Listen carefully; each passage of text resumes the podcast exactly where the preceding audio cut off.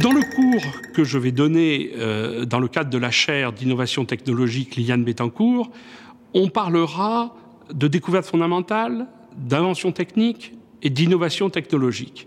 Les inventions techniques sont des dispositifs qui marchent et qui fonctionnent. Les innovations technologiques sont des dispositifs qui marchent et qui fonctionnent, mais qui trouvent en quelque sorte leur utilisation dans le grand public et qui peuvent changer notre vie de tous les jours. On pourrait croire que les choses se passent dans cet ordre-là, des découvertes, puis des inventions, puis des innovations.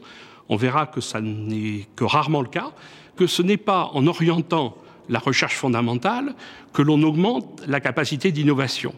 Euh, c'est même contre-productif parce que, en faisant cela, on réduit le champ possible des découvertes.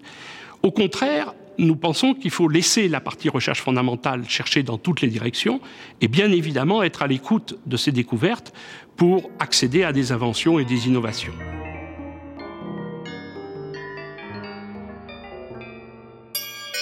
Comment on est parti il y a maintenant plusieurs siècles?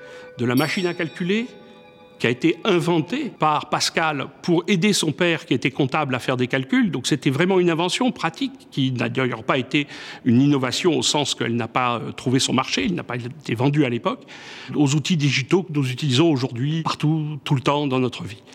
On verra un certain nombre d'histoires autour de ce que j'appelle la saga du digital un homme, Charles Babbage, qui est un Anglais, avait euh, essayé de rendre la machine de Pascal programmable, et une femme, Ada Lovelace, qui a été euh, dans cette affaire absolument clé.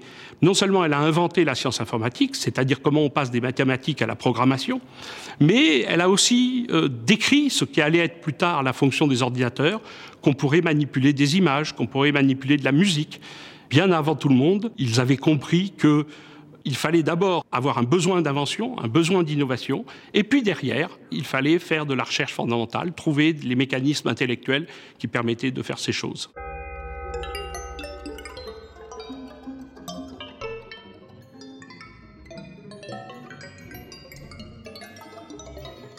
L'histoire du verre et de son utilisation est tout à fait intéressante.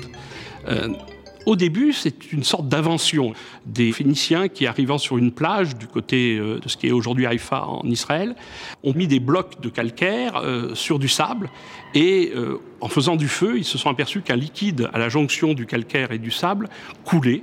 Et ce liquide, cette silice fondue, c'était en fait du verre.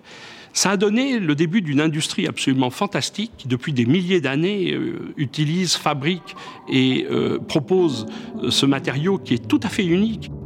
Sur cette base d'une invention, il a fallu faire de nombreuses innovations, y compris dans les procédés pour le fabriquer. Mais la beauté de l'histoire, c'est qu'aujourd'hui même, il y a toujours des discussions sur le côté fondamental.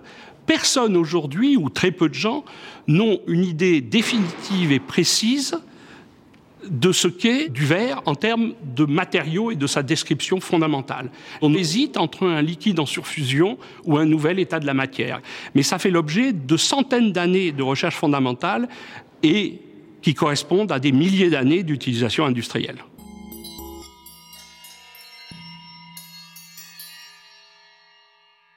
Aujourd'hui, un chercheur dans un laboratoire peut aussi vivre ce mélange entre recherche fondamentale, invention et innovation dans sa vie professionnelle de tous les jours. Dans mon rôle de directeur de la recherche et de l'innovation du groupe Saint-Gobain, j'ai essayé de promouvoir ce lien euh, complexe et pas toujours facile entre la recherche fondamentale et les innovations technologiques.